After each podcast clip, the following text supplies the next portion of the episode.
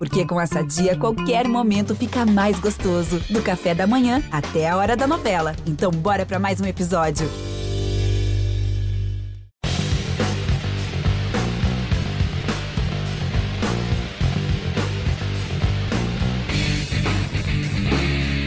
Olá!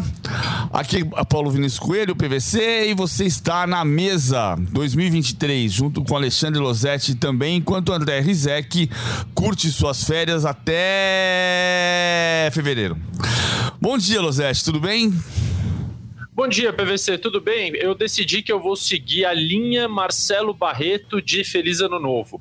No sábado estivemos juntos, nós três. Só pode ser um sábado feliz estar com Paulo Vinícius Coelho e Marcelo Barreto. E eu perguntei ao Barreto, porque foi a primeira vez que eu vi em 2023. Eu falei, cara, até quando a gente pode desejar feliz ano novo? Ele, que é um fulião, assim como eu, disse que até o carnaval tá valendo. Então, feliz ano novo para aqueles que ainda não ouviram a mesa em 2023, o que obviamente é um erro. Deveriam ter escutado desde a primeira edição mas que estão ouvindo pela primeira vez. Feliz ano novo, amigos. Até o carnaval nós vamos nessa toada. Eu digo feliz 2023, sempre.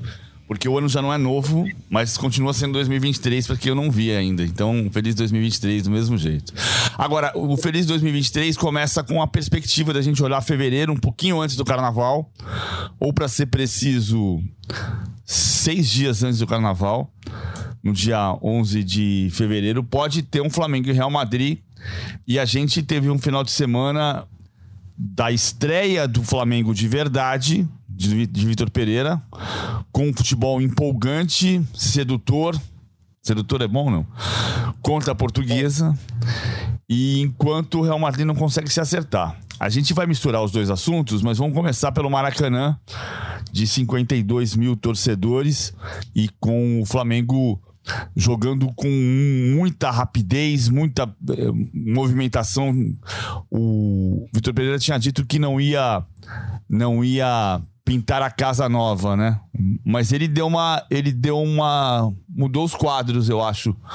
Deu para sentir isso, Rosete?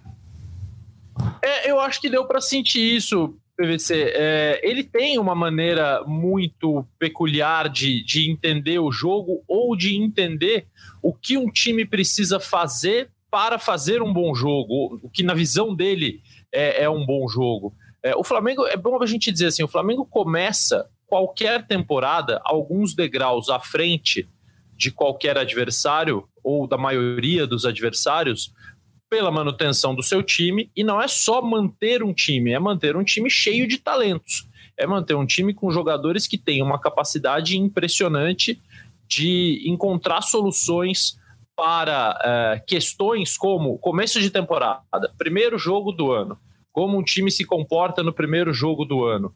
É, o Flamengo vai provavelmente encontrar as melhores soluções para se comportar no primeiro jogo do ano coletivamente e individualmente. E aí a gente viu algumas movimentações bastante interessantes é, do seu ataque, é, um uso do Pedro é, muito, muito frequente, muito constante. O Pedro sendo um jogador assim é, é, central do ataque, não que ele não fosse, mas com uma movimentação em torno dele e ele fazendo parte disso, com uma tentativa de aproximações pelos lados um pouco maior é, e uma circulação de bola um pouco mais rápida.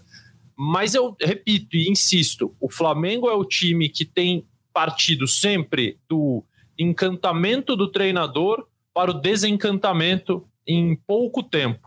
Eu lembro das reportagens é, que são reflexo do que, de, da forma como o clube vê cada profissional. E as reportagens sobre o Domi, depois sobre o Rogério, depois sobre o Renato, um pouco menos sobre o Dorival. A questão do Dorival tinha mais a ver mesmo com o desempenho em campo, mas partiam do nossa, tá todo mundo maravilhado com os treinos desse cara, ele é demais, como daqui a pouco ninguém aguenta mais esse cara. E isso era muito rápido. Então, é, a gente está na fase do encantamento e, e cabe ao Vitor Pereira, à diretoria e ao elenco do Flamengo fazerem com que essa fase dure mais do que tem durado com os últimos treinadores. Mas foi uma estreia promissora, sim. Eu achei que ele mudou um pouquinho. Ele não pintou a casa de novo, mas ele mexeu na posição dos quadros. Então, sem João Gomes e com Gerson, o posicionamento do Arrascaeta mudou um pouquinho. Ele foi um pouquinho mais para a esquerda. Então, virou um 4-4-2 ou um 4-1-3-2, dependendo da movimentação do Gerson. Acho que é um exagero dizer 4-1-3-2, porque o Gerson não parte da posição centralizada mas era um, um, uma, uma função em, em, que o Thiago Maia joga um pouquinho atrás do Gerson, o Gerson um pouquinho mais à esquerda do Thiago Maia, o De Arrascaeta um pouco à frente do Gerson, mais à esquerda, vindo para dentro, e o Everton Ribeiro da direita para o meio, foi quem menos mudou o posicionamento. E isso dá consistência defensiva, a gente não, não sabe porque a portuguesa não vai medir a consistência defensiva, né? O que aconteceu de errado na defesa foi o passe de cabeça, a assistência do Ayrton Lucas para o gol da portuguesa no 2 a 1 1, mas a, a, a rapidez, a saída, a movimentação de, de, de jogadores é, deixou o time insinuante. Claro que é um primeiro passo, você tem toda a razão. Você parte de uma ideia de, ah, o Vitor Pereira é o melhor técnico do mundo, o melhor técnico do mundo, e de repente ele vira o pior. E, e a gente tem um contraste nesse, nesse final de semana, né? Claro que tem uma provocação, tem uma frustração, um sentimento de marido traído do outro lado, que é o Roger Guedes sai do jogo contra o Bragantino dizendo o ambiente aqui está muito mais leve do que no ano passado. E não é um juízo de valor, mas o ambiente é muito mais leve mesmo, porque ele está dando uma pancadinha no, no Vitor Pereira. Ao mesmo tempo que elogia o Fernando Lázaro. Agora, não adianta nada você ter um ambiente leve ou um ambiente pesado se o time não ganhar. Se o, time, se o, se o ambiente é, é pesado, o ambiente de trabalho não é legal, você sai do ambiente de trabalho e vai trabalhar em outro lugar. Mas você, para a torcida, importa o quê? Importa que o time funcione. E o, e o Vitor Pereira tem muita condição de fazer o Flamengo funcionar.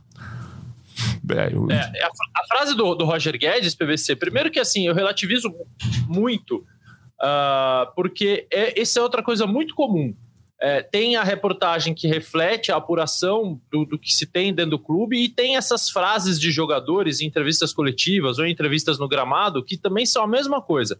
O técnico é maravilhoso até o dia que ele sai. Você só descobre o que o jogador realmente pensava do treinador depois que ele é demitido ou depois que ele deixa o clube. Aí você começa a entender o que o jogador pensava. Então é, é difícil entender qual é o grau de sinceridade das frases, tanto sobre o treinador atual de cada clube, quanto sobre o ex. No caso do Vitor Pereira no Corinthians, todas as informações e todas as mensagens, os indícios que eu tenho era realmente de um ambiente deteriorado, era de que pouca gente no clube gostava da convivência com o Vitor Pereira, o que não significa que isso vai se repetir no Flamengo porque você pode ter uma convivência excelente no ambiente de trabalho e, e ruim em outro. Isso acontece conosco, acontece com qualquer profissional de qualquer ah. área. A gente está falando de, de seres humanos e a convivência entre eles é, é, vai de você encontrar afinidades, similaridades, diferenças. É, o que, falando do jogo, PVC, para mim, e, e você viu a Copa do Mundo do estádio, é, o que é uma sensação e uma percepção diferente, mas para mim, esse jogo do Flamengo, assim como o jogo do Corinthians, eles são, ah, assim, reflexos de talvez uma mudança que já vem de alguns anos no futebol, mas que agora está atingindo, parece que um novo grau, que é a, forma como a gente desenha o time. A gente, tá você falou, ah, talvez seja é, exagero forçar a barra falar num 4-1-3-2 mas a gente não vai mais ter um, um, um desenho, um sistema fixo. É, determinado por números que reflita o jogo inteiro. Claro. Não existe mais. Né? Cada vez mais vai ficar muito clara a diferença de um desenho quando ataca, de um desenho quando defende, um desenho quando defende alto, um desenho quando defende recuado. É, é, isso muda muito e eu acho que os técnicos estão se sentindo mais à vontade para distanciar mais a posição de um jogador do momento ofensivo como do momento defensivo. Porque antes você posicionava o cara num, num, setor do campo em que, quando você perdesse a posse de bola, a recomposição fosse mais fácil, ou mais rápida, ou mais eficiente. É, agora a gente vê, por exemplo, a França mexer completamente no seu tabuleiro na fase ofensiva para a fase defensiva, com a finalidade de liberar o Mbappé, mas aí você traz um volante para fora, você traz o meia para marcar como volante, quer dizer, você faz movimentos que não, não eram tão comuns.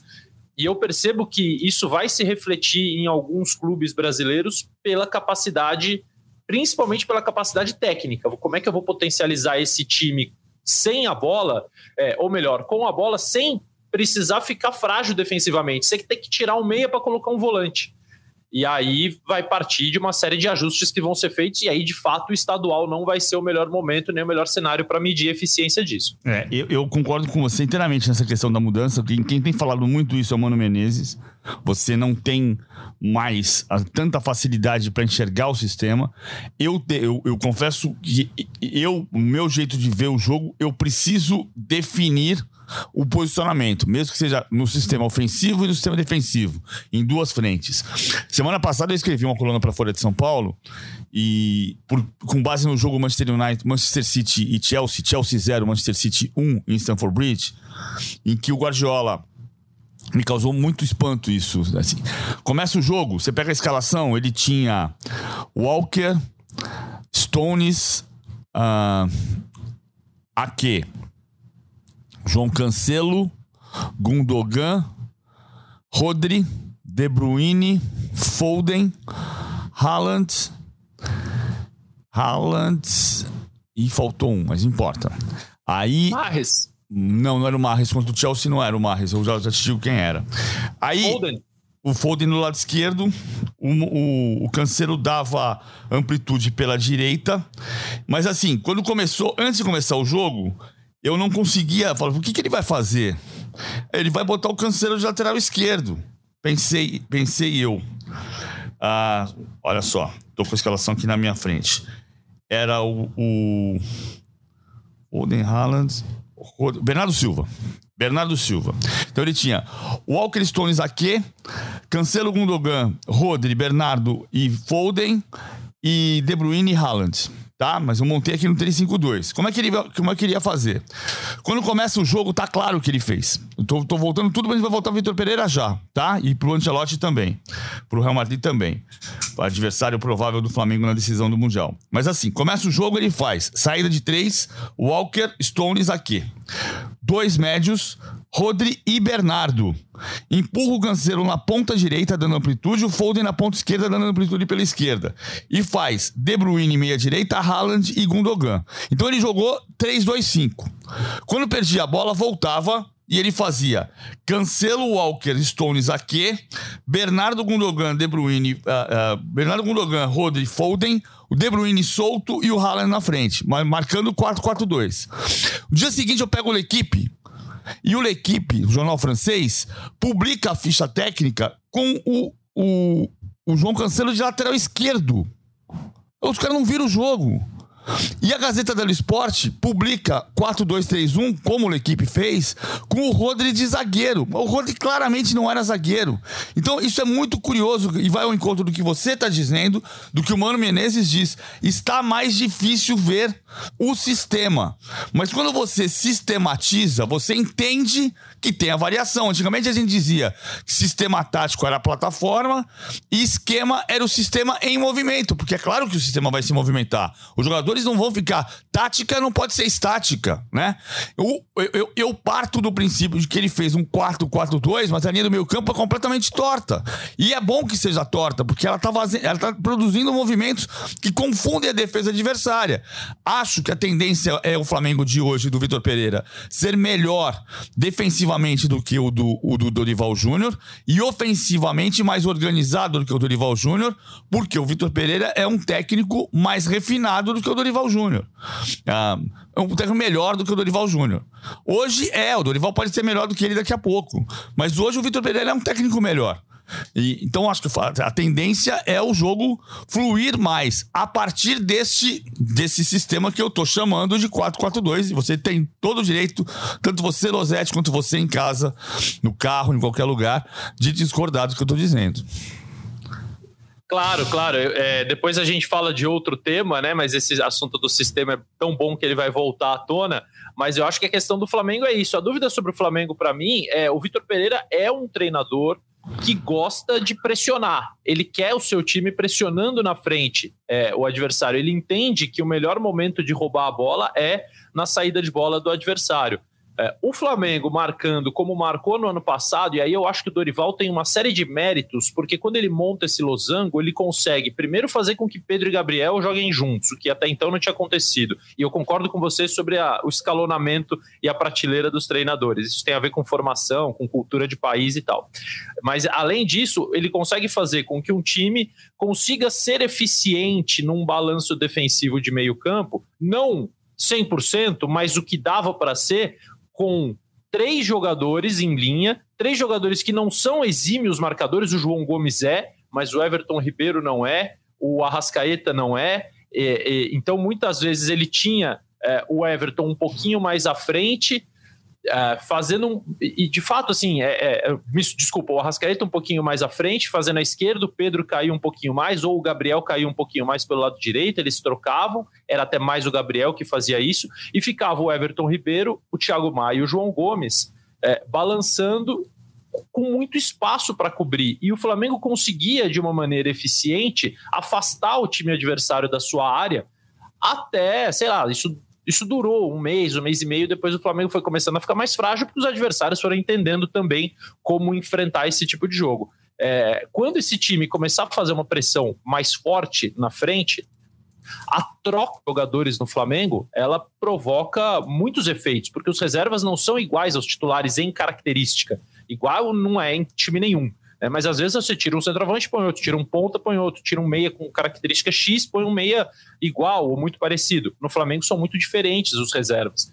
Né? Você vê que as substituições fazem com que é, haja uma mudança relevante na forma de jogar. É só a gente ver ontem. Entrou o Marinho no lugar do Everton Ribeiro. O Marinho é um atacante, o Everton Ribeiro é um meia de criação, construtor. Entrou o Cebolinha no lugar do Rascaeta. De novo, é um ponta no lugar de um meia atacante. É, o Vidal, no lugar do Pedro, tem uma substituição de outro teor, mas a gente está falando de um volante no lugar de um centroavante, um, um meia né, no lugar de um centroavante.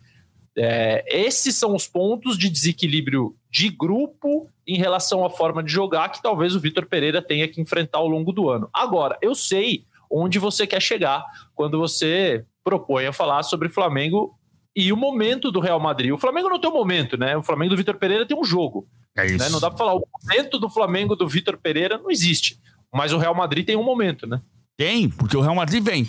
Depois da Copa do Mundo, o Real Madrid, tirando a Copa do Rei, o Real Madrid vem de três jogos ah, assustadores. Ele perde do Vila Real 2 a 1 ele empata com o Valência jogando pessimamente, ganha nos pênaltis, vai para a decisão contra o Barcelona, que era o jogo de ganhar e estufar o peito. O Barcelona passeou em Riad, passeou. O que o Gavi jogou foi brincadeira. E aí eu, eu parto de uma, de uma premissa que eu vou dizer logo na sequência que a minha premissa está equivocada, que é a seguinte: ah, o Real Madrid está sentindo o, o baque dos jogadores que vieram da Copa. Eu acho que passa por isso, o Manchester City está sentindo isso. O Manchester City também está jogando mal, embora tenha dominado o segundo tempo contra o Manchester United perdeu por 2 a 1 no sábado. O Manchester City está muito sentindo o que aconteceu na, na, na, na, Copa do Mundo, o desgaste dos seus jogadores, desgaste físico e mental. Mas vamos fazer uma conta aqui. O Real Madrid tinha, contra o Barcelona, nove titulares que estavam na Copa do Mundo. E o Barcelona tinha, no, contra o Real Madrid, 11 titulares que estavam na Copa do Mundo. Então, se o, Barcelona, se o Real Madrid está sentindo o baque da Copa, como é que o Barcelona não está? É porque o Barcelona passeou Está num momento muito melhor. É o primeiro título do Barcelona pós-Messi. É o primeiro título do Xavi no Barcelona como treinador. É o primeiro título do Busquets como capitão da equipe. É o primeiro título de, de Gavi e Pedri. É um Barcelona que agora lidera o Campeonato Espanhol e, e, e, bate no seu grande rival, que é um símbolo de um processo de tentativa de recuperação, mesmo que tenha sido eliminado na fase de grupos da Champions League. Enquanto isso, o Real Madrid quer ganhar o, o, o Mundial, mas o Real Madrid pode pode comprometer a temporada inteira se fizer questão de ganhar o Mundial. Isso pode ser uma boa notícia para o Flamengo.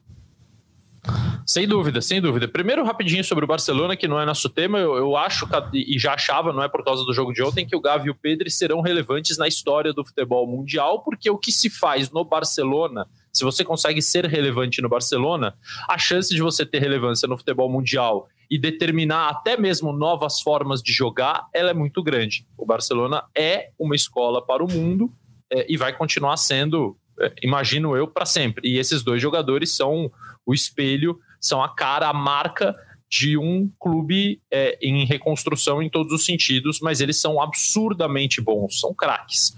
É, uma coisa é a gente dizer que o Real Madrid é, está pior do que estava antes da Copa do Mundo. Isso é um fato inequívoco. O quanto isso fragiliza um clube que tem os jogadores que tem para enfrentar qualquer clube brasileiro, ainda que seja de melhor elenco, é relativo. A gente só vai saber se esse jogo acontecer. O Real Madrid é o provável adversário do Flamengo na final do Mundial, assim como o Flamengo é o provável adversário do Real Madrid na final do Mundial. Os dois são prováveis até que cheguem lá.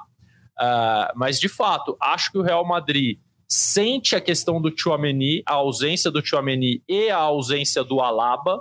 O Alaba, para mim, foi o grande zagueiro de clube do futebol mundial em 2022, é, tendo uma influência que eu não imaginei que ele pudesse ter quando ele sai do Bayern de Munique. Eu, eu, eu julguei mal a carreira do Alaba, achei não pela idade, mas pelo desempenho, que ele já estava é, em declínio, ele se recupera de maneira incrível no Real Madrid.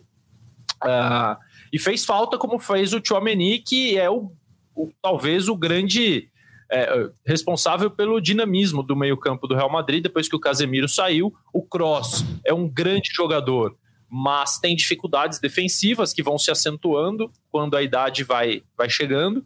E o Camavinga não é exatamente um reserva do Tchouameni, tanto que jogaram juntos em alguns momentos na seleção francesa. Eu acho que o Camavinga é um jogador espetacular. Para mim, quando ele entra na decisão França e Argentina, ele muda o jogo.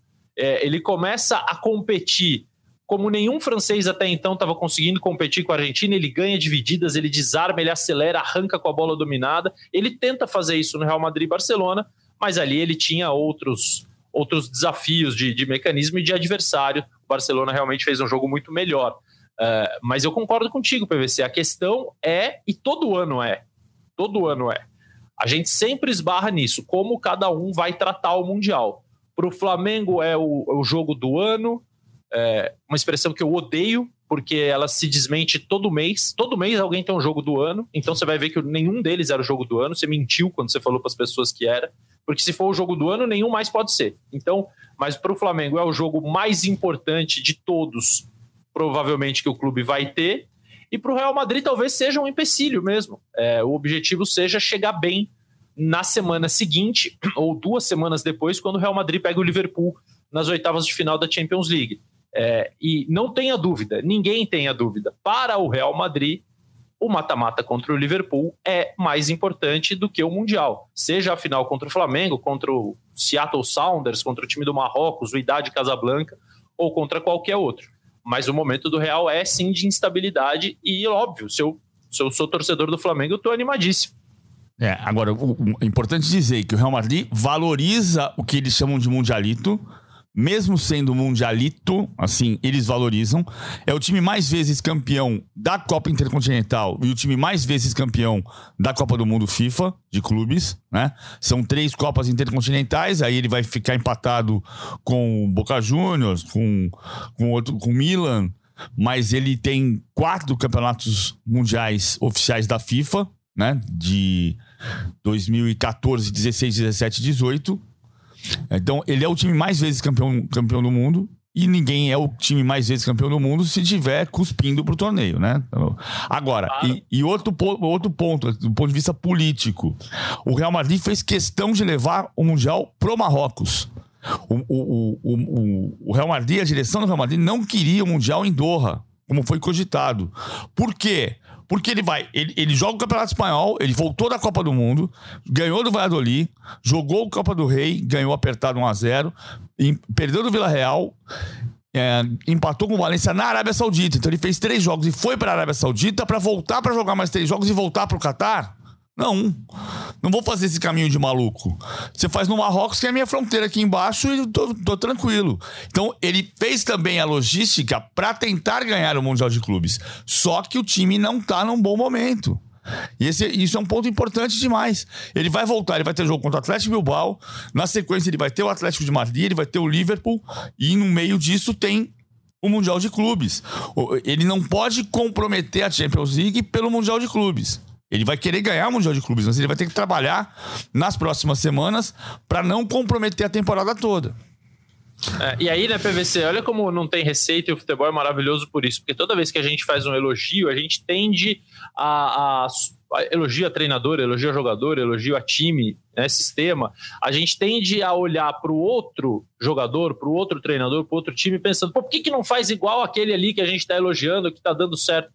E o Ancelotti, é... qual que é a variação do, do jogo do Ancelotti? O Ancelotti é um dos melhores treinadores do mundo, dos mais vitoriosos, mas a gente olha para o Real Madrid dele, mais não, porque não é uma adversidade, é, é, essas coisas caminham juntos. E o time vai jogar no sistema, a gente sabe como vai jogar, é, como vai defender, como vai atacar. Tem muito menos variação do que outros, é muito mais simples de enxergar, às vezes, do que outros é, enxergar o sistema, enxergar o desenho, enxergar as movimentações e ainda assim consegue ser perigoso, consegue ser eficiente, consegue estar frequentemente entre os melhores times do mundo. E, e aí, né, PVC? É, vamos lá. O Real Madrid estava num grande momento quando ele ganhou a Champions League. Não, não estava. A, Champions League, do, a é. Champions League do Real Madrid é uma loucura. É. O Real Madrid jogou pior que o PSG, pior que o Chelsea, pior do que o Manchester City e contra o Liverpool até vai, foi mais equilibrada a final com momentos de superioridade para cada um dos dois lados. Mas nos três mata-matas em que o time disputou em dois jogos e passou, ele foi dominado em 70, 75% dos confrontos e conseguiu passar. Então é um time que também, mesmo quando não tá bem, encontra um jeito de ganhar. Pouco é isso. Ele tem uma variação que é o Valverde, né? Ou o Rodrigo. Então ele, ele já disse depois da vitória, depois do jogo contra o Valladolid, que o Rodrigo é titular. Não importa nem que ele esteja no banco de reservas, ele é titular. E, e, ele coloca, começa o jogo contra o Barcelona com o Valverde e faz a linha de quatro no meio campo. Porque o Valverde pode ser um ponta direita no 4-3-3, pode ser um, um lado direito, um externo direito como no 4-4-2, pode jogar na posição do Modric, pode jogar na posição do Cross, pode jogar na posição do Chouameni, ele pode fazer um monte de coisas. E quando ele coloca o Rodrigo no segundo tempo, o, o time até melhorou um pouco. O Rodrigo deixa o time mais, mais, mais ofensivo. Mas ele tem basicamente essa variação. Ele faz uma linha de 4 no meio campo, ele faz um, 3, um 4-3-3 e empurra o adversário para trás. E vai depender um pouco do, do, do respeito que ele vai ter pelo Flamengo. Agora, também vai depender do respeito que o Vitor Pereira vai ter pelo Real Madrid, porque ter, aquilo que você disse, se tiver Flamengo e Real Madrid, porque o Real Madrid pode ser eliminado pelo Seattle Sounders, o Flamengo pode ser eliminado pelo Idade Casablanca ou pelo Al Hilal. Pode acontecer um milhão de coisas, mas nesse, nesse, jogo que a gente projeta de Flamengo e Real Madrid, assim, vai depender também do, do Vitor Pereira entender que esta formação, Thiago Maia, Gerson, Everton Ribeiro e De Arrascaeta é suficientemente competitiva para jogar contra o Real Madrid. A gente vem de uma Copa do Mundo em que, pela primeira vez na história, só um jogador de clube sul-americano marcou. Né, Copa, na Copa do Mundo. Só o De Arrascaeta, que por acaso é do Flamengo. Mas a gente tem uma Copa do Mundo que um jogador de Libertadores fez gol e três jogadores de Campeonato Croata fizeram gol. E a gente acha que tá tudo bem. Não, é Flamengo e Real Madrid é Flamengo e Real Madrid. Até acho que é mesmo. Nesse caso do Flamengo, o Flamengo tem um, tem um time europeu. Uh, mas são jogadores que não estão na Europa e a gente tem percebido a diferença que tem, que tem existido. Né? A Copa do Mundo mostrou um pouco isso, mesmo que a Argentina tenha sido campeã mundial com um destaque fantástico do Enzo Fernandes, que jogava no Defensa e Justiça e no River Plate até o ano passado. É, é, eu acho assim, é, o Flamengo. É, é, o Flamengo e qualquer clube brasileiro pode vencer qualquer clube europeu em um jogo. O Palmeiras esteve muito perto de ganhar do Chelsea, o Flamengo esteve muito perto de ganhar do Liverpool. Uh, o Grêmio não esteve perto de vencer o Real Madrid no jogo, mas no resultado 1x0, 1x0 nunca é um placar seguro. 1x0 você, cobre, você bate um escanteio, uma falta, a bola bate na mão de um zagueiro, é pênalti, ainda mais hoje em dia. Não existe placar garantido, controlado com 1x0. Você dizer, ah, o time ganhou por 1x0, mas controlou o jogo inteiro, é uma frase perigosa, porque você nunca está controlado. É, o futebol tem uma série de imprevisibilidades, e cada vez mais. Eu não acho que, que nem que se possa chamar o Flamengo, que para mim é o melhor time brasileiro, de um time europeu. O Flamengo tem é, o Gabriel, que a Europa não quis ficar. O Flamengo tem o Everton Ribeiro, que mesmo sendo é, craque absoluto do futebol brasileiro por mais de 10 anos, a Europa não quis levar, não quis contratar. É, tem o Arrascaeta, que mesmo tendo sido o único jogador sul-americano a marcar e, e, também com destaque no futebol brasileiro, a Europa não levou. Acho que o Flamengo tem o melhor time que um time brasileiro poderia ter no momento.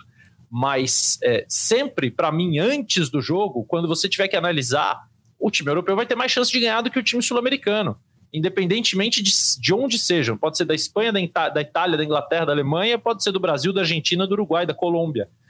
Agora, que existe uma possibilidade desses jogadores do Flamengo juntos conseguirem fazer um jogo preparado, estudado, planejado, que permita ao Flamengo jogar até melhor do que o Real Madrid em alguns momentos, eu acho que é possível eu acho que dá para pensar. Nós estamos falando de uma partida, de um jogo de futebol e de jogadores extraordinários dentro da realidade que vivem. Porque essa análise, não, não, a gente não tem que analisar se o Flamengo é melhor do que o Real Madrid ou se o Real Madrid é melhor do que o Flamengo. Porque eles não competem na mesma liga. Eles vão jogar de novo daqui a, sei lá, pode ser daqui a um ano, mas pode ser daqui a 100 anos. Então, não, não interessa quem é melhor, interessa quem vai estar melhor naquele dia. E para isso, aí existem uma série de fatores, uma série de conjunturas que podem variar o cenário. É. O, eu concordo, é, inclusive sobre a questão do Everton Ribeiro do, e, do, e do Gabigol, que não tem, não tem mercado na Europa, né? Não tem nenhum mercado na Europa, é diferente. Então, e o que você, a gente diz que tem mais chance do europeu, isso é só olhar de 2013 para cá. Né? Só ganharam os europeus de 2013 para cá. Ainda que a gente vá se lembrar que duas finais brasileiras recentes foram para prorrogação: Flamengo e Liverpool e Palmeiras e Chelsea. É, foi, foi o ano dos três minutos, né? Três minutos para o Brasil levar a decisão, chegar, classificar para a semifinal da Copa do Mundo, três minutos para o Palmeiras levar a decisão com o Chelsea para os pênaltis. Antes eu estava comentando Corinthians e comercial na copinha, comercial de Ribeirão Preto. Aí o comercial, o Corinthians fez o gol da vitória aos 48 do segundo tempo. Everaldo Marques me mandou um WhatsApp. Faltavam três minutos comercial.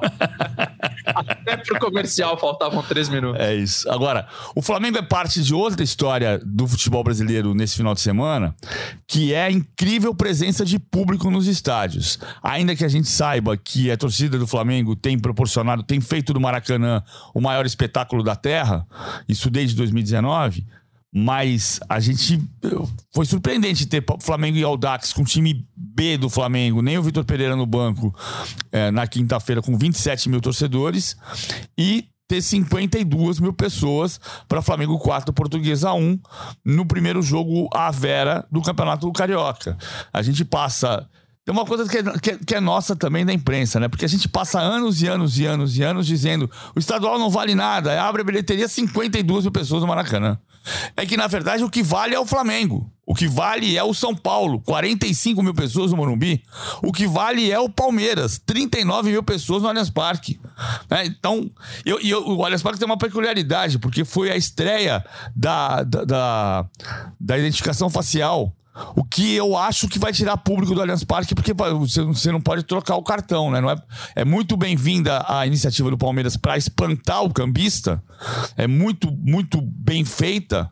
Por outro lado, não tem, tem uma questão do que não é de comércio, porque todo o comércio do ingresso é irregular do cambista, mas tem o cara que empresta o cartão do, de sócio para o outro passar. E com identificação facial não vai dar. Então o cara que é sócio vai ter que ir ele mesmo em todos os jogos, todos os jogos, todos os jogos. Pra para pontuar e para manter essa. E, e, o, e a, o, primeiro sinal foi muito positivo, porque 39 mil pessoas no Allianz Parque. Na primeira rodada no Palmeiras e São Bento, no São Paulo e Ituano, no Flamengo e Portuguesa. Por que, que tem tanta gente indo ao estádio de futebol? Coisa boa. Eu não sei porquê, e eu adoro quando eu posso dizer não sei, porque a gente não tem a obrigação e nem a capacidade de saber explicar tudo. É, Guardiola falou isso outro dia, inclusive. Ele não sabia explicar porque o Scaloni foi campeão do mundo no seu primeiro trabalho e também não estava preocupado em saber. É, eu não sei explicar, mas eu adoro. E, e, e, acho que passa por uma série de coisas. Não é que a gente não sabe explicar, é que eu acho que não tem um fator. Primeiro, existe a, a uma política de ingressos em, em, que ela é variada. No São Paulo, ela depende de promoção. Né? Você tem setor popular a 10 reais, você vai botar muito mais gente no estádio. 45 mil não, mas você vai turbinar o teu público. Né? O 45 mil é resultado de vários fatores, entre eles o ingresso barato. É, em outros clubes que são mais organizados, que têm estádios mais modernos, que têm planos de sócios torcedores melhores e mais evoluídos que os do São Paulo, por exemplo, já que eu usei o exemplo aqui do São Paulo para falar de um clube que depende do ingresso barato, o outro depende de um plano de sócio torcedor que funciona, como funciona o do Palmeiras. A questão do Flamengo tem o fato de você ter ali os mesmos jogadores por muitos anos fazendo. O Flamengo tem o. Nisso o Flamengo tem o padrão europeu.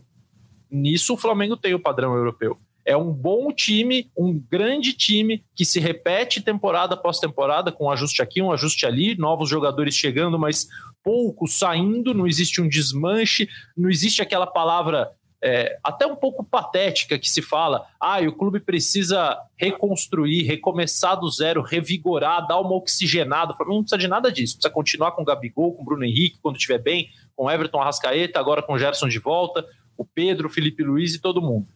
É, então, acho que tem vários fatores é, que podem justificar. Mas que bom se isso estiver ajudando a criar a nova cultura de frequentar o estádio, que é a cultura de ver o seu time, independentemente de quem é o adversário ou das suas aspirações. As aspirações de Flamengo, Palmeiras e São Paulo no ano são completamente diferentes. É. Eu acho que o, o, o, Palmeiras tem uma coisa. Muita gente fala sobre a questão do preço. Eu acho, eu sou, eu acho que tem que ter preço para todas as camadas sociais terem acesso ao estádio. Isto é fundamental. Mas eu acho que às vezes falta informação de quanto custa o ingresso. É, e o preço real do ingresso. Então, quando você fala assim, eu já relatei aí no ano passado, vou relatar de novo a conversa com a minha filha no ano passado, quando ela ia assistir em julho Palmeiras e São Paulo pela Copa do Brasil. E ela fala assim: pai, o ingresso mais barato é 180 reais. Eu falei, sim, Bruna, mas se você no seu plano de sócia torcedora, você paga, você paga 30, uh, 34 porque você paga 139 por mês e tem quatro jogos todo mês. Faz a conta. São 36 reais. Não, pai, você não tá entendendo. Eu, o ingresso mais barato é 180 reais. Falei, sim, Bruna, para quem não é sócio torcedor. Quem é sócio torcedor, como você, você paga 36 reais. 36 vezes 4, 139, que é o que você paga por mês. Não, pai. Bruna, você foi no cinema semana passada. Quanto você pagou no cinema? Não sei, pai. Então, então olha para mim. 50 reais. Então, você paga 50 reais para ir no cinema e você paga 36 para ir ao estádio. Que a conta é essa. Se você paga assim, é. você pode perguntar se o cara tem cartão de crédito para fazer o pagamento mensal debitando na conta. Se tem os 139 para pagar todo mês. Se todo mundo tem. Então, eu acho que tem que ter ingresso para todas as camadas sociais. Mas o ingresso. Lógico mas o ingresso não custa 180 reais para todo mundo. É, não, você faz um plano de sócio, que é o plano muitas vezes que te leva a assumir um compromisso de pagar, de ajudar o teu clube mesmo não tendo a certeza que você vai poder ir a todos os jogos e que aquele preço vai se justificar todo mês, mas você está fazendo ali um acordo de cumplicidade que você só faz com o teu time do coração, você não vai fazer com o cinema. É isso. Né? Eu não vou pagar um sócio torcedor do cinema, porque aí eu vou me sentir obrigado a ver é, um filme a cada fim de semana e não vai ter quatro filmes legais por mês para eu assistir. É, e o filme é a diferença de você ser cliente e você ser torcedor. O torcedor não pode ser cliente. Algumas vezes no futebol brasileiro ele é, até por cultura. Né? Agora, é isso que você falou. O, o, os clubes têm que, ter, têm que saber e não podem ignorar o fato de que no Brasil existe fila para comprar carro importado e também não podem ignorar o fato de que 33 milhões de pessoas não têm o que comer. Exatamente isso. É, eu, eu, é eu vou voltar lá atrás. Assim, no passado, você acordava de manhã, e ah, olhava pro céu e falava assim: Nossa, tá um sol maravilhoso, né, cara? Vamos pro jogo? Não, eu vou pra praia. Aí a bilheteria tava lá aberta. Aí no domingo seguinte você olhava e falava assim: Putz, tá uma chuva desgraçada, né? Vou ficar em casa. E a bilheteria tava lá aberta. Hoje você você compromete o torcedor aí em todos os jogos e por isso a média de público aumentou. O Palmeiras foi campeão paulista brasileiro em 94, com 19 mil pessoas de média num, num Parque Antártica que, que cabia. Que, que, jogando no Pacaembu também. Num, num Parque Antártica que cabia 30 mil pessoas. Então você tinha um terço do estádio vazio. Hoje você tem o ano passado deu 35 mil pessoas de média de público num estádio que tem 43 mil lugares. Então você tem muito mais ocupação. Ah, Agora, É suficiente? Não, é, é, é um, tem que ser um princípio de, de crescimento para você chegar a 100% de ocupação, e isso inclui ter ingresso para todas as camadas sociais interessadas em ir ao estádio. É, essa é a conta, mas a informação é importante, porque quando você fala assim, o ingresso mais barato custa 180 reais, e não diz para o cara que se ele é São Paulino e ele, e ele fizer o plano de 17 reais, o ingresso dele em média vai sair 33 ele não vai fazer essa conta, ele vai fazer 180 reais, eu não vou. Eu simplesmente não vou. Então a informação completa nunca é demais, especialmente para nós que somos jornalistas profissionais. Eu estava fazendo a conta outro dia também da questão do. Voltando lá no passado, eu lembro muito de Flamengo e Santos, Santos e Flamengo, final do Campeonato Brasileiro de 83.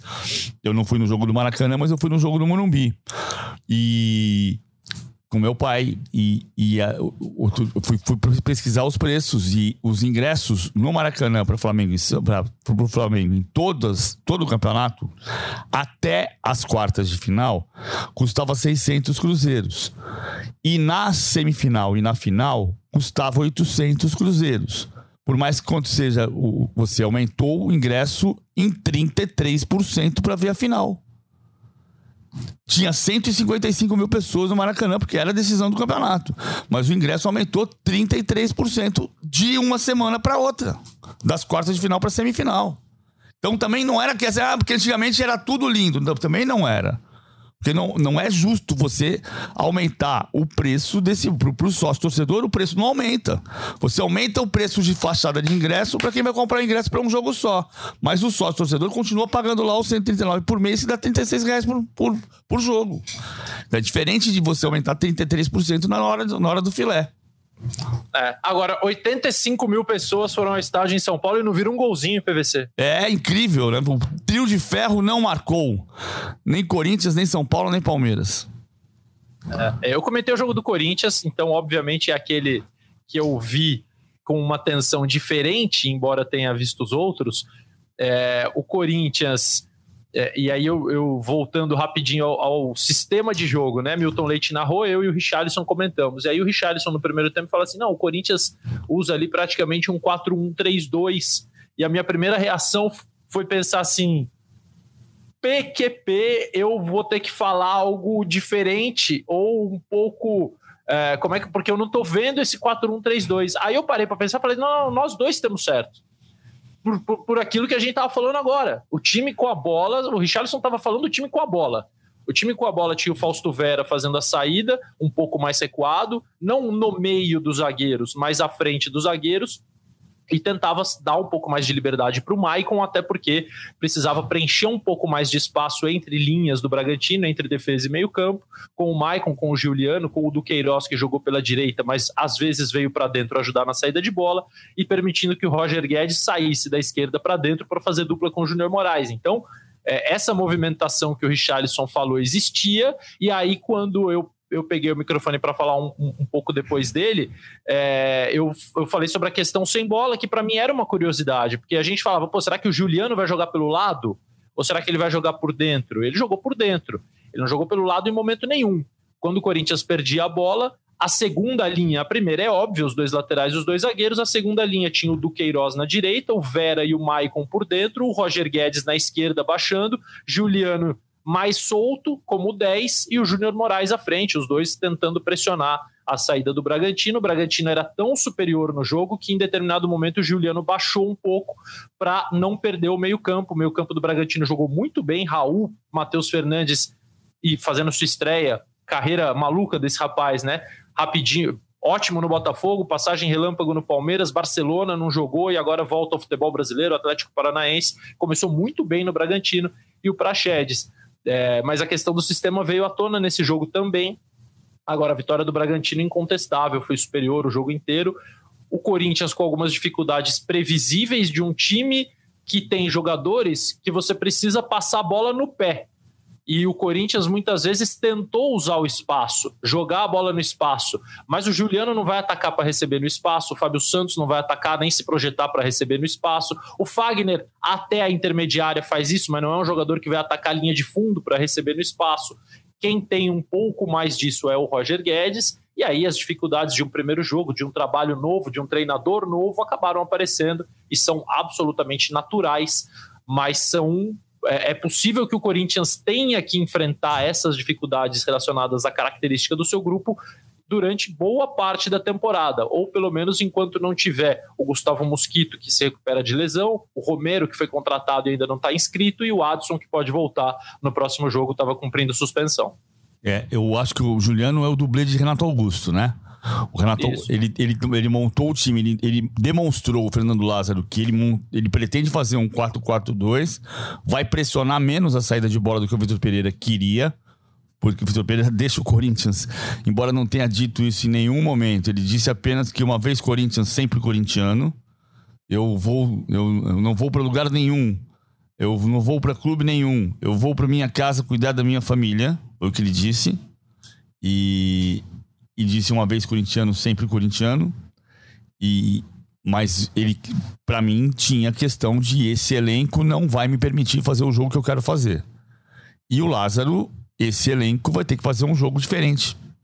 Então ele vai baixar a linha em bloco médio e vai deixar o Renato Augusto solto para ser o diferencial da equipe no papel que o Juliano faz, à frente da linha de quatro homens e, e criando criando condição para o Renato jogar na, na posição, no, lugar que ele pode desequilibrar. Agora, o, o Lázaro vai depender muito. Eu, eu acho o Fernando Lázaro muito competente, mas, mas eu acho que aquela coisa que eu digo sempre sobre, sobre técnico de futebol no Brasil, né? Ser técnico é muito difícil, porque você precisa uh, convencer a, a o seu vestiário que você é bom, convencer o seu diretor que você é bom, convencer seu presidente que você é bom, convencer a torcida que você é bom, convencer a imprensa que você é bom, e além de tudo isso, você precisa ser bom. É. É. E é, esse é o desafio dele. Ele vai precisar mostrar que ele é bom relativamente rápido. E tem uma tabela é. complicada, né?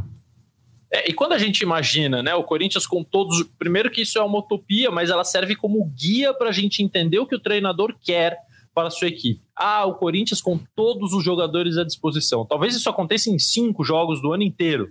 Não estou exagerando. Tem muita lesão, tem muita suspensão, tem convocação, tem jogador precisa ser preservado, precisa ser poupado. Então, assim, a ideia é que nos jogos mais importantes você tenha todo mundo à disposição.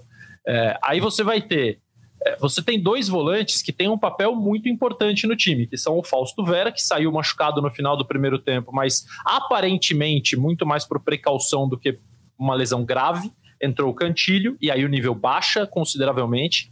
É, mas você tem o Vera e o Maicon. Aí você vai ter o Renato Augusto, como disse o PVC ontem, o Juliano foi o dublê de Renato Augusto. Você vai ter o Yuri Alberto jogando como centroavante. Aí você vai olhar para as pontas. O que, que você provavelmente vai ter? O Roger Guedes de um lado, atacando área, e um ponta a ponta do outro. Pode ser o Romero, pode ser o Adson, pode ser o Gustavo Silva quando ele estiver bem. Aí você pensa assim: bom, então eu estou falando de um time que tem o Juliano no elenco, mas não tem lugar para ele se todo mundo estiver bem. Que tem o Paulinho no elenco e que não tem lugar para o Paulinho se todo mundo estiver bem. É, então eu, eu falo isso é, é, eu, eu, me acho chato, porque eu falo isso há um ano e meio. O Corinthians montou esse elenco de maneira desequilibrada. É isso mesmo. Vários. Muito jogador para a mesma posição, jogador caro e jogador que machuca quando você deixa fora.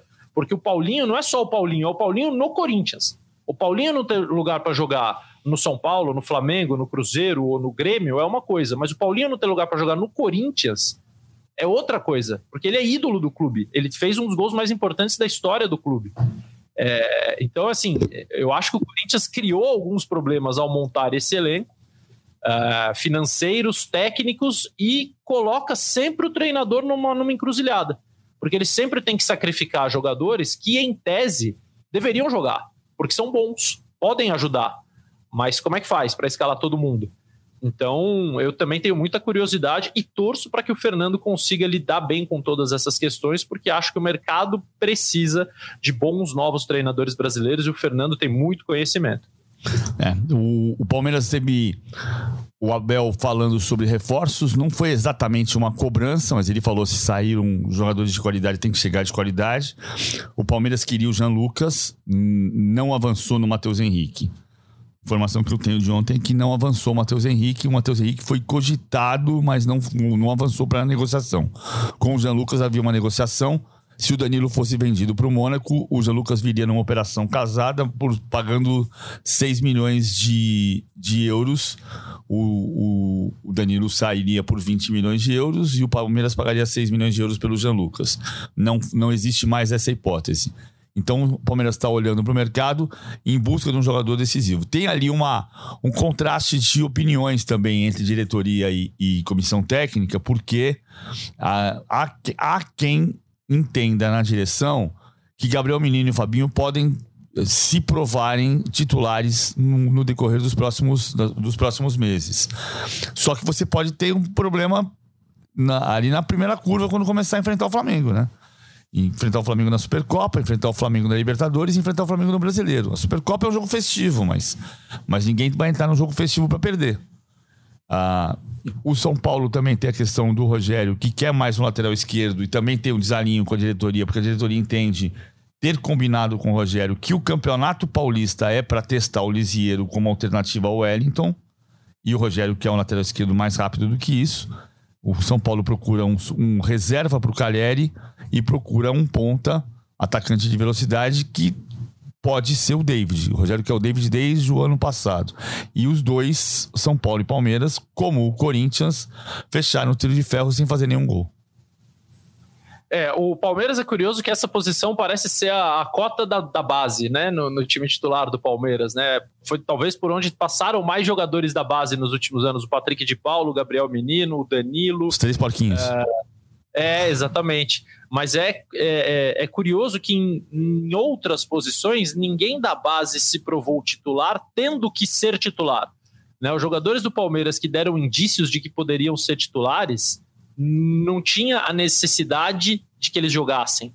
Né? O Palmeiras sempre tinha outras alternativas e, e, quase, bom, enfim, poucos foram de fato titulares, né? O Danilo, o Hendrick agora parece que será um deles, mas aí a gente está falando de uma coisa fora da normalidade, fora do comum.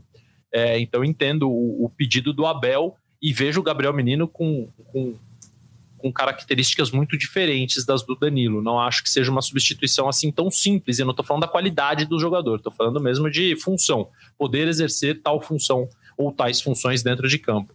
É, e o São Paulo, é, é, aí, então, a diretoria acha que combinou com o Rogério. Se eu combinei uma coisa com você, PVC, ou a gente concorda que a gente combinou, ou a gente não combinou. Sim. Né? Então, assim, um deles acha que combinou, mas não combinou. Eu não sei quem. Pode ser o Rogério, pode ser o diretor. É muito difícil você lidar com uma estrutura amadora de futebol, por mais que você tenha ali é, alguns profissionais, ou um, é, a estrutura é amadora.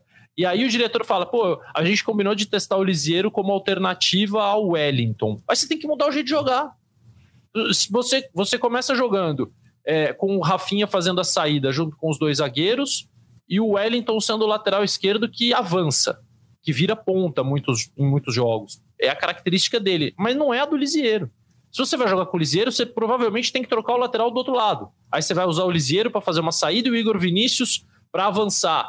E, e, o São Paulo está com essa questão do, da ocupação de espaço pelos lados, porque ontem tinha o Pedrinho jogando aberto na esquerda e o Wellington atacando pela esquerda. E aí muitas vezes os dois ocupando o mesmo espaço. E na direita, o Wellington Rato, que vinha para dentro, porque ele é um meia canhoto trabalhando na direita, e o Rafinha, que não ataca profundidade. O Rafinha faz a saída. Então faltava profundidade do lado direito. Aí o Rogério inverte no primeiro tempo. Ele traz o Rato para a esquerda, leva o Pedrinho para a direita, fica mais equilibrado nesse sentido.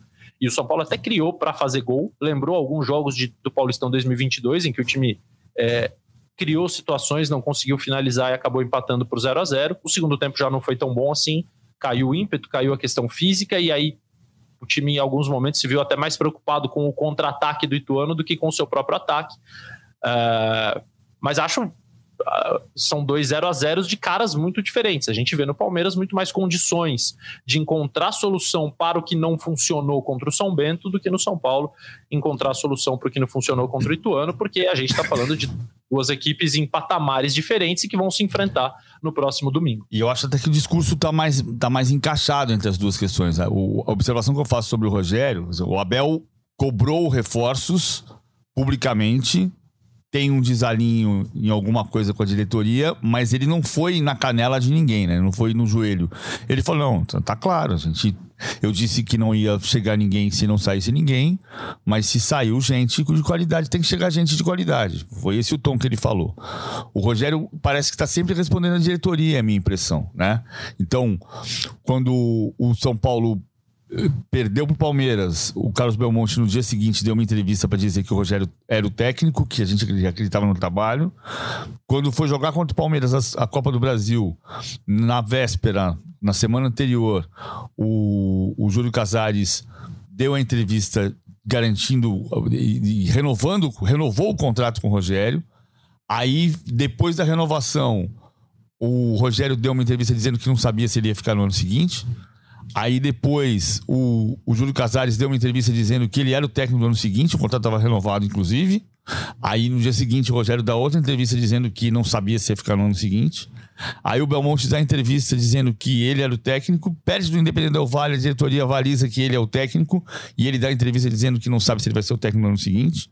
Até que se sentaram na mesa e disseram assim: ó, a situação é essa daqui, assim, assim, assado, a quantidade de reforços é essa daqui. Então nós vamos trabalhar desta maneira e a gente acha que pode ser competitivo. Aí o Rogério aceita ficar. Aí começa o ano, o Carlos Belmonte dá uma entrevista dizendo que o time é competitivo e pode brigar por alguns títulos, não é favorito a nada, mas pode, é um time competitivo, pode ser um time competitivo, e, e, e, e, que o Lucas não tem chance de ser contratado agora, mas ele, ele está sendo monitorado e que o São Paulo tem o compromisso de que se o Lucas decidir voltar ao Brasil, ele vai ouvir o São Paulo. Ele, esse é o compromisso. Ouvir o São Paulo antes de assinar contrato com outro clube. Ah, pode assinar com outro clube qualquer, mas. Então, e aí no dia seguinte o, o, Rogério dá uma entrevista dizendo que eu não sou vendedor de sonhos, o Lucas não vem para cá. Não tem nenhuma chance do Lucas vir para cá. Então parece que ele tá sempre respondendo à diretoria. E quando ele faz a comparação do elenco do São Paulo com o elenco do Fluminense, é, eu acho que a, a, o grande diferencial, eu acho que o Rogério pode ser o melhor técnico da América do Sul. O Rogério pode ser o melhor técnico sul-americano, ele tem potencial para isso. Mas eu acho que ele, ele precisa é, avançar no sentido de ser o professor e não de ser o ídolo. Porque ídolo não é profissão. E, e o grande diferencial hoje, mesmo com o Rogério tendo mais potencial de técnico do que o Fernando Diniz, o, o, a, o grande diferencial do São Paulo e do Fluminense hoje é o técnico. Quando o Rogério diz assim, a gente fez um bom trabalho no ano passado, chegamos em duas finais e em uma semifinal, é verdade. E no Brasil, só se elogia o trabalho quando se é campeão. Mais ou menos. Fernando Diniz não foi campeão de nada e está sendo elogiadíssimo. Né? Eu concordo em tese com, com o Rogério, mas o Fernando Diniz diz, diz, contradiz o que ele está dizendo. É, eu, eu, a situação do, do Rogério é delicada porque a, a, relação dele com o clube não permite que ele não ou não ou, ou dificulta a missão dele deixar o inconformismo um pouco de lado em alguns momentos, porque é difícil você é, não, não ficar inconformado. Quem gosta do São Paulo é inconformado com o que o clube virou, com o que o clube se, tra se transformou, com as pessoas que comandam o clube, que são incompetentes em geral são, não tem capacidade há muito tempo. Não é essa gestão, é essa anterior, anterior. Agora, é, chega um grau, um nível, um momento do teu trabalho que isso te atrapalha. E ao te atrapalhar, atrapalha a evolução do clube, atrapalha do, do time. Do clube depende de outras coisas para evoluir, mas o time precisa do treinador para evoluir. E, e evoluiu ano passado. Começou titubeante, evoluiu bem ao longo da temporada e aí caiu de novo no momento em que precisou fazer escolhas, em que estava em três competições simultâneas e não tinha condição de disputar as três, é, se dedicando igualmente a elas. É, acho que vai evoluir de novo esse ano, porque acho de novo, concordo contigo, é um treinador muito bom, mas que precisa uh, talvez se importar menos ou se incomodar menos ou é, se conformar um pouco mais com o que ele vai ouvir de diretores, principalmente publicamente. Tem muita coisa que irrita ele, né? Outro dia o São Paulo fez um jogo treino e tinha site de torcedor, blogueiro, que é blogueiro de diretoria, que serve ou já serviu a diretoria, dando os gols em tempo real. E não tinha imprensa no, no jogo treino. E aí ele, ele fala, bom, mas assim, como é que pode um negócio desse? É, então tem, é, é, é, é, muito difícil, porque de fato a, não, não parece haver chance de uma sintonia perfeita entre treinador e direção. Agora, o time ainda pode melhorar, principalmente com jogadores que vão entrar. Né? O Mendes é um jogador que pode melhorar muito o meio-campo e, e, tem questões de, de escalação e de sistema para resolver. O Palmeiras tem é, a questão do volante. Você falou, ah, o, o Abel não deu carrinho em ninguém. Eu tenho a sensação de o Abel dá carrinho em todo mundo, menos na diretoria. O Rogério dá só na diretoria. Então eles se completam. Todo mundo leva carrinho se você juntar Abel e Rogério Senna. É. Ó, vamos fechando, só lembrando também de as lindas homenagens ao Pelé na Vila Belmiro. E que o Flamengo enfrentou o Real Madrid três vezes, ganhou duas e perdeu uma. É, incrivelmente. A última vez, em 1997, o Flamengo ganhou por 2 a 0 no torneio de Palma de Maiorca. Perdeu para o Tereza Herrera nos anos 50, nos anos 50 e, e, ganhou em 78 por 2 a 0 também. Esse é o retrospecto de Flamengo e Real Madrid que podem fazer a decisão do Mundial de Clubes no dia 11 de fevereiro. Seis dias antes do Carnaval. Eu me lembro de Lamartine Babo. Quem foi que inventou o Brasil? Foi seu Cabral? Foi seu Cabral? No dia 22 de abril, dois meses depois do carnaval. O Flamengo pode ser bicampeão do mundo seis dias antes do carnaval. Este samba de Lamartine Babo, que inclusive estava no enredo da minha Imperatriz Leopoldinense campeã de 2000, quando todas as escolas falaram do descobrimento do Brasil, que fazia 500 anos. PVC, se você me permite, minha última consideração é a torcida de, formada por mulheres e crianças de até 12 anos do Curitiba, é, fruto de uma punição do TJD, que havia determinado portões fechados, graças a, a uma briga, é, por causa de uma briga horrível entre torcedores de Curitiba e Atlético Paranaense no ano passado. É, e essa punição foi revertida. Só mulheres e crianças até 12 anos podiam entrar no estádio no jogo do Curitiba contra o Aruco, abrindo o Campeonato Paranaense. 9 mil pessoas, 9 mil mulheres e crianças entraram no estádio. Curitiba ganhou por 1 a 0 É a punição mais criativa, inteligente e talvez justa que eu já tenha visto é, num, num julgamento nesse âmbito. Eu só seria melhor se ela fosse cumprida no clássico. O Atletiba deste ano só vai ter mulheres e crianças na arquibancada, dos dois times, para a gente ver como é possível e como não precisa ter torcida única no clássico. Fica aí a sugestão: o dia que quiserem fazer torcida única em clássico, em vez de fazer isso, faz torcida misturada só com mulheres e crianças. E aí a gente vai começar a descobrir é, algumas situações relativas até mesmo à natureza humana. É justo. É, tem, que, tem que ter punição. Se você comete crime, tem que ter punição. Estamos falando sobre tudo neste momento. Obrigado, Losete. Uma honra estar com você aqui na mesa em 2023. Um beijo, PVC. É sempre bom estar com um amigo. É, e repito, ótimo 2023 para quem ouviu a mesa pela primeira vez. Ouça sempre. É, façam o seu ano melhor. Ouça sempre. Valeu. Até sexta-feira de novo estaremos aqui com a mesa e esperando o André Rizek ser liberado por André Sadi.